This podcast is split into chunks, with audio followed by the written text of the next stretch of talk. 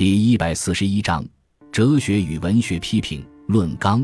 一、关于哲学与批评的关系，我们可以听到两种相反的意见。一种意见认为，批评应该完全立足于艺术，排除一切哲学观点的干扰；另一种意见认为，任何批评必定受某一种或某一些哲学观点的支配，在本质上是应用哲学。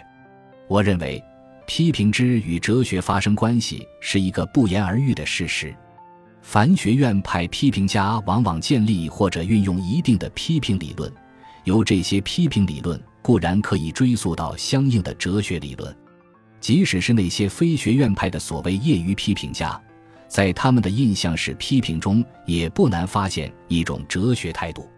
因此，真正的问题不是哲学在批评中的存在是否合法，而是以怎样的方式存在才合法。也就是说。我们所要寻求的是哲学与批评的正确关系。二，当今批评界的时髦做法是，在批评文章中实扬不化的泛运现代西方某些哲学性批评理论，堆砌各种哲学的准哲学的概念。这类文章的共同特点是对所要批评的作品本身不感兴趣，读了以后，我们丝毫不能增进对作品的了解。也无法知道作者对作品的真实看法和评价是什么。在多数情况下，他们只是把作品当做一个实例，用来对某一种哲学理论做了多半是十分生硬的转述和注解。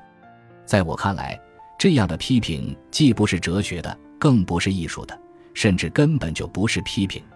不过是冒充成批评的伪哲学和冒充成哲学的伪批评罢了。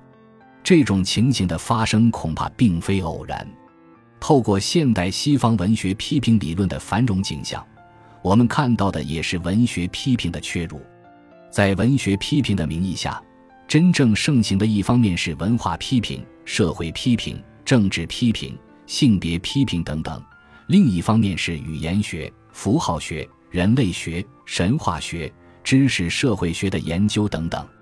凡是不把作品当作目的，而仅仅当做一种理论工具的批评，其作为文学批评的资格均是可疑的。三批评总是对某一具体作品的批评，因此，一切合格的批评的前提是：第一，批评者对该作品本身真正感兴趣，从而产生了阐释和评价它的愿望；他的批评冲动是由作品本身激发的，而不是出自应用某种理论的迫切心情。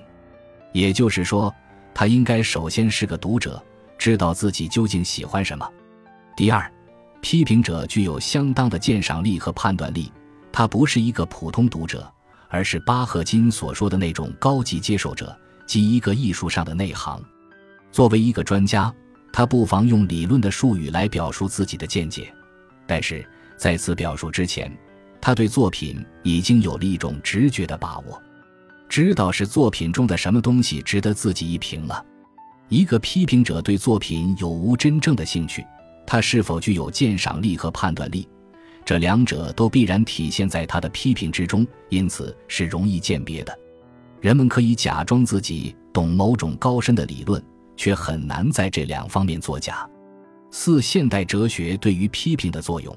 最明显的表现于推动各种批评理论之建立。批评若要不停留于批评家们的个别行为，而试图成为一门在同行之间可以交流的普遍性学科，就有必要对批评的概念、原则、任务、标准、规范、方法等问题进行探讨。这种探讨构成了批评理论的基本内容。很显然，对于这些问题的解答，皆取决于对文学之本质的认识，因而可以追溯到某种美学和哲学的立场。凡是系统的、以及真正具备理论形态的批评理论，无不都是自觉地以一种哲学理论为其出发点，是那种哲学理论向批评领域的伸展。本世纪最流行的批评理论，包括马克思主义、存在主义、精神分析、形式主义、结构主义、现象学和解释学，各家皆自报家门，旗帜鲜明地亮出了他们的哲学谱系。然而，哲学之能够指导批评理论的建立，并不表明它能够指导成功的批评实践。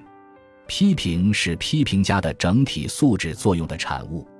在具体的批评实践中，理论教条所起的作用十分有限。每一次真正有价值的批评都是一个独立的事件，是批评家与作品之间的一种独特的感应和一次幸运的相遇，而绝非某个理论的派生物。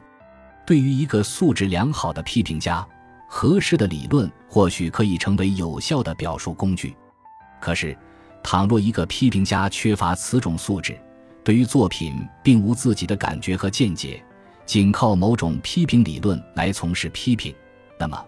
他实际上对作品本身无话可说。他的批评就必定不是在说作品，而是在借作品说这种理论。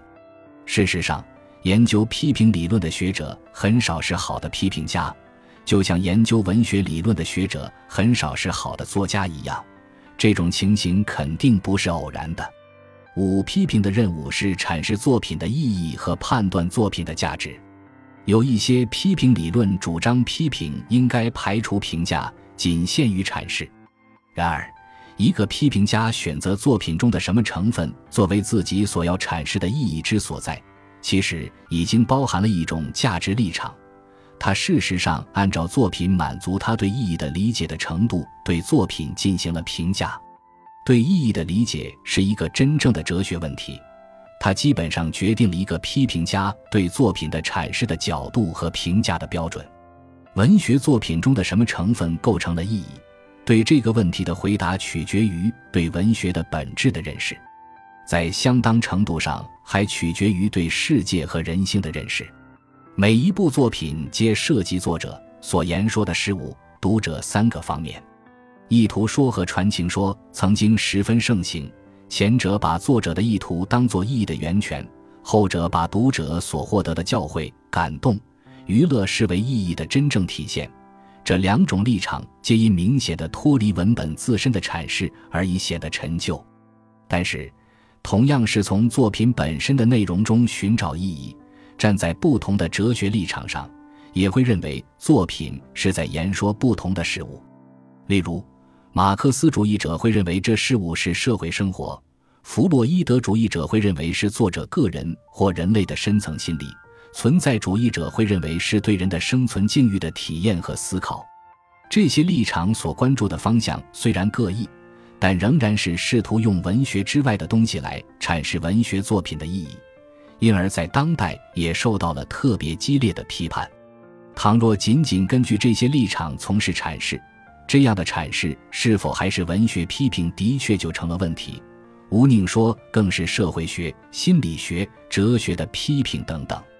然而，作品的内容无非就是作品所言说的事物之总和，撇开了所有这些社会的、心理的、思想的内容等等，作品所剩下的便只有语言形式了。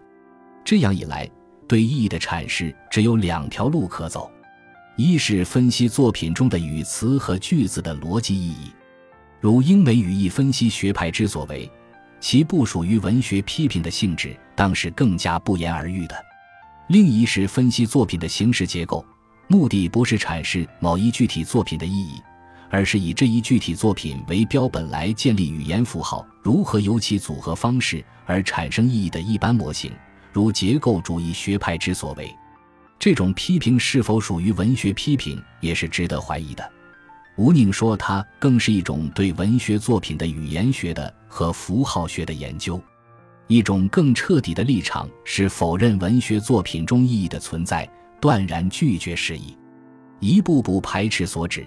最后能指就必然会成为不问意义的符号游戏。因此，结构主义之发展为解构主义几乎是不可避免的。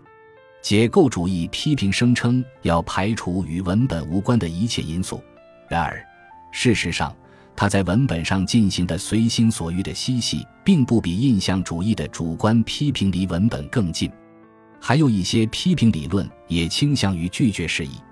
而主张把批评的任务限制于研究作品的艺术技巧。这种研究在技术上的细致入微足以使人惊叹，但因撇开作品的精神内涵而不免流于琐碎。六批评涉及某些重要的哲学难题，有必要检视一下现代哲学及其指导下的批评理论所提出的解决这些难题的方案。例如，文本有无它本来的意义？如果有，如何划清该客观的意义与批评者的主观的理解之间的界限？这一主观与客观的关系问题始终纠缠着批评理论。现代许多批评理论，如俄国形式主义、结构主义、美国新批评派、现象学批评，都试图建立起一套分析的技术或标准，以求排除批评者的主观之干扰。使客观意义的获取成为可操作和可检验的科学程序，但是这样做的代价必定是缩减意义的范围，事实上把它限制在那些可以形式化的东西上了。我认为到目前为止，哲学解释学为此问题的解决指出了最可取的方向。哲学解释学对理解的本体论结构的揭示表明，理解必定是理解者视域与文本视域的融合。因此，批评不必再纠缠于主观与客观之区分，反而应以两者视域的最大限度的融合为目标，使批评成为一种富有成果的对话。批评者所要阐释的意义是在作品的内容之中，还是在形式之中？这一内容与形式的关系问题是纠缠着批评理论的另一个难题。如果撇开艺术形式而只看思想内容，批评就不再是文学性质的了。如果撇开思想内容而只看艺术形式，批评就不再是意义的阐释，而只成了技巧的分析。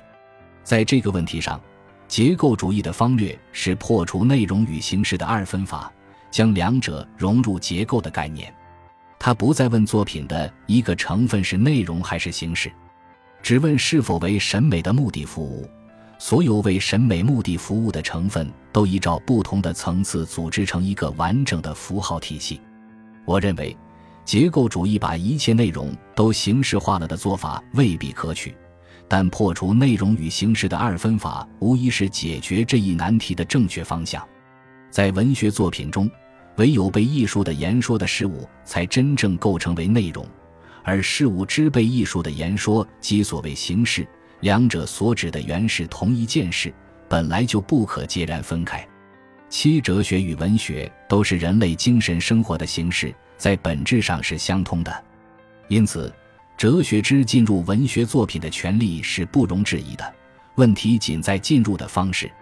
有不同的进入方式。例如，一，在文学作品中插入哲学的议论，这些议论与作品的文学性内容、情节等等。只在主题上相关，在形式上却彼此脱节，如同一种拼贴。二，用文学的形式表达哲学性的思考和体悟，此种意图十分明确，因而譬如说，可以用哲理诗、玄学诗、哲学小说、思想小说等等来命名相关的作品。三，自觉地应用某种新潮的哲学思想来创作文学作品，从事文体的实验。譬如罗伯·格里耶的新小说之于结构主义哲学。四，作品本身完全是文学性的，哲学并不在其中的任何部分出场，但作品的整体却有一种哲学的底蕴，传达了对世界和人生的一种基本理解或态度。一般来说，哲学应该以文学的方式存在于文学作品之中，它在作品中最好隐而不露，无迹可寻。却又似乎无处不在。作品的血肉之躯整个是文学的，而哲学是他的心灵。哲学所提供的只是一种深度，而不是一种观点。卡夫卡的作品肯定是有哲学的深度的，但我们在其中找不到哪怕一个明确的哲学观点。哲学与文学的最差的结合是，给文学作品贴上哲学的标签，或者给哲学学说戴上文学的面具。不能排除还存在着像查拉图斯特拉如是说这样的作品，几乎无法给它归类。从外到里都是哲学，也都是文学，既是哲学著作，又是文学精品。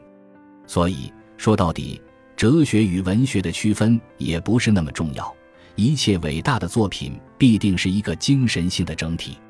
八据此，我们可以来探讨哲学与批评相结合的方式了。依据某种哲学观点从事批评，热衷于在作品中寻找这种观点的相似物，或者寻找合适的作品来阐释这种观点，这肯定是最糟糕的结合方式。在最好的情形下，这种批评也只能算作哲学批评，而非文学批评。一个批评家或许也信奉某种哲学观点，但是当他从事文学批评时，他绝不能仅仅代表这种观点出场，而应力求把它悬置起来，尽可能限制它的作用。他真正应该调动的是两样东西：一是他的艺术鉴赏力和判断力；一是他的精神世界的经验整体。文学首先是语言艺术，因此不言而喻，从事文学批评的人必须要能够欣赏语言艺术。判断力的来源，除了艺术直觉之外。还有艺术修养，即对于人类共同艺术遗产的真正了解，因此有能力判断当下这部作品与全部传统的关系，善于发现那种改变了既有经典所构成的秩序，从而自身也成为经典的作品。但文学不仅仅是语言艺术，在最深的层次上也是人类精神生活的形式。正是在这一层次上，文学与哲学有了最深刻的联系。也是在这一层次上，哲学以最自然的方式参与了批评。当批评家以他的内在经验的整体面对作品时，哲学已经隐含在其中。这个哲学不是他所信奉的某一种哲学观念，而是他的精神整体的基本倾向，他的真实的世界观和生活态度。批评便是他的精神整体与作品所显示的作者的精神整体之间的对话。这一对话是在人类精神史整体的范围里展开的，并且成了人类精神史整体的一个有机部分。九本论纲对于文学批评所做的思考，在基本原则上也适用于一般的艺术批评。感谢您的收听，本集已经播讲完毕。喜欢请订阅专辑，关注主播主页，更多精彩内容等着你。